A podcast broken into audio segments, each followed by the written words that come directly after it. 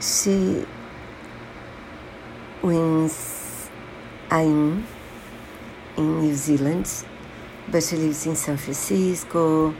Her relationship is not going well, her job either, so she decides to go all the way there.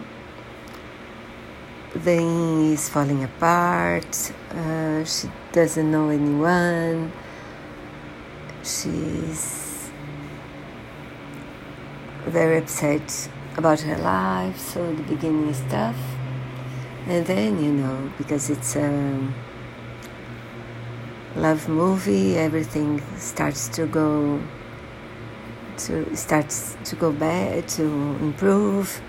She meets a contractor who becomes her partner, and then you see, but it's very predictable, very silly, but they are quite nice, and the place is pretty, so you know. If you want to, you know, I don't recommend it, but it's okay.